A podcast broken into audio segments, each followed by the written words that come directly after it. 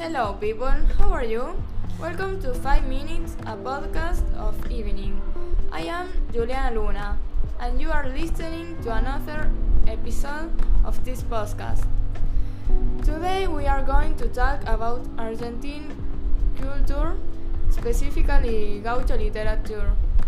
For that we have with us an Argentinian Martin Fierro, fanatic who will answer us some questions about this icon of literature.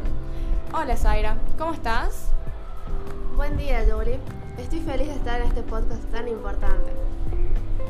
El honor es mío. Eh, contanos, ¿desde cuándo comenzó esta admiración por esta gran historia? La verdad que todo inició por mi abuelo. Él siempre fue muy amante de su tierra. Cuando crecimos, mis primos y yo, mi abuelo solía leernos este libro. Qué lindo, la verdad.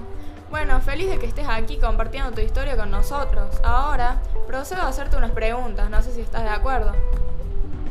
Muchas gracias. Sí, sí, dale, con gusto les respondo. Bueno, principalmente quisiera que nos cuentes de qué se trata esta historia de la literatura de Martín Fierro.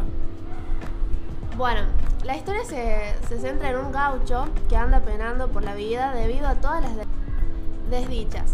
Es llevado a la frontera donde pasa tres años de privaciones, para luego volver a su tierra y percatarse de lo que había perdido absolutamente todo, su rancho, familia, esposa y trabajo.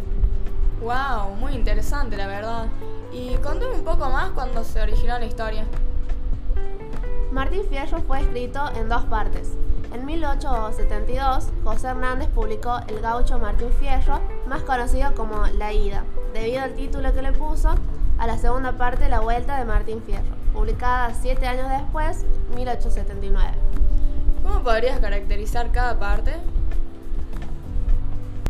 La primera parte es mucho más breve, espontánea, denunciativa, tres narradores, público universal, pocos personajes y un tono bastante energético. Sin embargo, la segunda parte es más extenso, más elaborado, didáctico, seis narradores. Para un público determinado, muchos personajes y un tono reflectivo. Bueno, como bien sabemos, el Martín Fierro es una, una gran obra de la literatura gauchesca. Por ello, me gustaría que nos respondas algunas dudas que tiene nuestro público. Bien encantada. Genial. La primera dice, ¿qué es la literatura gauchesca? Perfecto. Perfecto.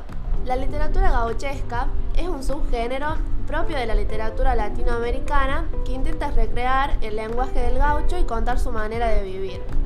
¿Y cuáles son las principales características de la literatura gauchesca? Se caracteriza principalmente por tener al gaucho como personaje esencial y transcurrir las acciones en espacios abiertos y no urbanizarlos. ¿Cuándo nació y evolucionó la literatura gauchesca? ¿Con qué momento de la historia coincidió?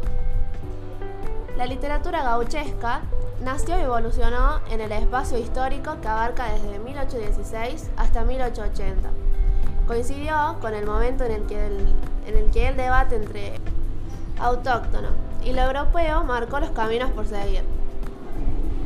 Bueno, la verdad que es realmente impresionante todo lo que sabes. Se nota lo mucho que disfrutas esta gran historia y estamos muy agradecidos de que vengas a compartir todo esto con nosotros.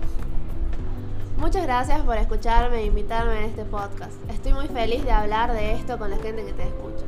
Bueno, espero que nos veamos de nuevo. Dalo por hecho.